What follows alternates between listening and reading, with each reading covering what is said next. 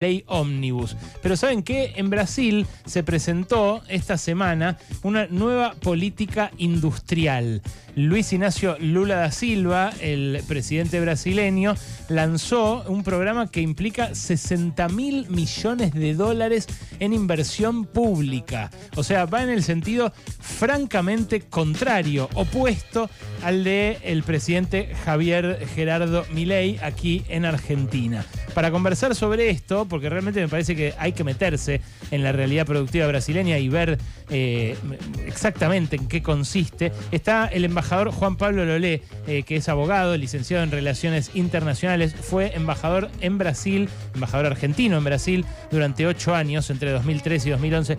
Lo he consultado muchas veces en aquel momento cuando yo cubría más de cerca estos asuntos. Juan Pablo, ¿cómo le va? Alejandro Berkovich, aquí en Radio Con Vos, lo saluda. ¿Qué tal, Alejandro? Qué gusto de saludarlo. ¿Cómo anda tanto tiempo? El gusto es mío, gracias, y sé que hablo con, un, con un vasto conocedor de, lo que ocurre en Brasil y, sobre todo del proceso que ahora retomó Lula, ¿no? De sus primeras presidencias. Eh, ¿En qué consiste este paquete que lanzó? Bueno, esto ya lo tenía previsto Lula en la campaña. Cuando lo elige Alckmin, Alckmin era un gobernador del PSDB, partido de Fernando Enrique Cardoso, que fue dos veces gobernador, pero una él tenía una vocación industrial y de desarrollo para su estado, que, era el más, que es el más importante de Brasil, que era el estado de San Pablo, donde él era gobernador. Mm. Cuando él pierde con Lula la elección, bueno, él entra en un cono de sombra y yo creo que Lula hace una elección, lo elige como vicepresidente, hizo algo parecido que hizo en la primera presidencia, que eligió un gran empresario de la industria textil.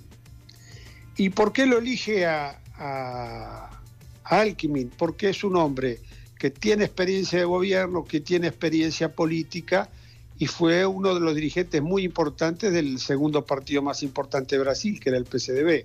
Mm. Y le da una misión, que no es solo ser vicepresidente, sino ocuparse de la relación empresarial y a partir de ahí le da la función de ocuparse de los temas industriales.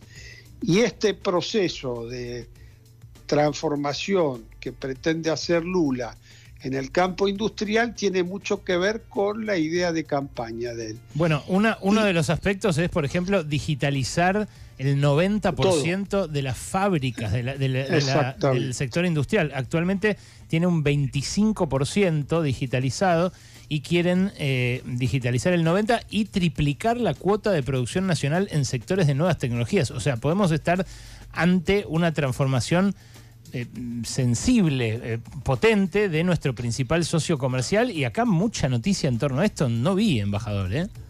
No salen las noticias de Brasil importantes, no salen, Alejandro. creo que los medios también juegan un papel en esto. Mm que como no hay una relación que esté funcionando con cierta flexibilidad y frecuencia, entramos de nuevo en un cono de sombra con esto. ¿Por qué? Y porque acá todo, en la Argentina está todo relacionado ahora con el sector privado, y el sector privado en Brasil es tanto más importante que el sector público. En cambio nosotros en la Argentina giramos de un lado a otro y no tenemos la complementariedad necesaria entre uno y otro sector. O le damos todo a Tierra del Fuego y le sacamos a los jubilados y le sacamos a los asalariados, pero Tierra del Fuego no se toca. Mm. Bueno, esto en Brasil no es así.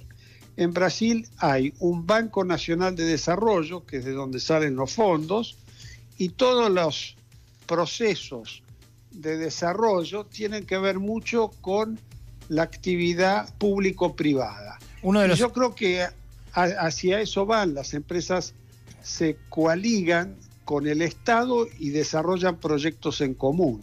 y esto es lo que piensa hacer Lula. Uno de los ejes que vi que también quieren desarrollar es eh, las compras gubernamentales.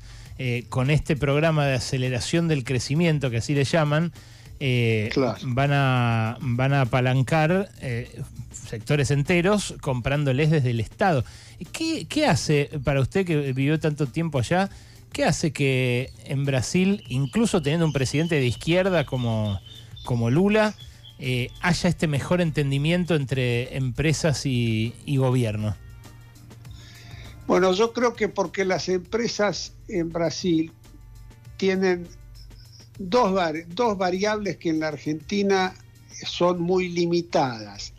Ellos tienen que competir con empresas multinacionales que están en Brasil también. Mm porque Brasil promueve las inversiones, pero pide erradicación, incluso a los chinos le piden esto y le piden transferencia de tecnología. ¿Y nosotros? Y nosotros somos industrialmente más débiles y tenemos un poder de negociación que cambia cada gobierno. Esta es la verdad. Mm por el péndulo, el famoso péndulo de. El famoso péndulo, entonces, claro. Entonces, si usted no tiene claro conceptos de estrategia nacional en el campo industrial, en el campo económico, en el campo financiero, usted cambia el gobierno y cambia la política, lo cual hace que cuando uno lo mira desde el exterior, usted se genera como país un punto de referencia que es, bueno, ¿y esto cuánto dura? Claro, claro. Entonces, si yo soy un inversor extranjero y veo que hay esta contradicción en el marco interno, empiezo a preguntarme cuánto dura, cosa que no pasa en Brasil, porque le doy un dato, Alejandro. En Brasil es bastante común que por año la inversión privada llegue a los montos de 50, 60 mil millones de dólares. O sea que la inversión extranjera privada alcanza ese número también. O sea que cuando uno mira lo que está haciendo Lula, está apalancando a los sectores medios que no llegan a modernizar y poner la industria en un nivel competitivo superior, lo está haciendo con ayuda del Estado. Y está bien hecho. Embajador, gracias por este rato. ¿eh? No, yo le agradezco a usted. Gracias, Alejandro. Que ah, tenga un buen día. Igualmente, buen fin de semana. Juan Pablo Lolé, embajador durante ocho años en Brasil, eh, diplomático de carrera, además analizando la nueva política industrial de Lula anunciada el lunes, eh, con poco recorrido informativo acá, pero 60 mil millones de dólares, imagínense, en inversiones para relanzar la industria de nuestro principal socio.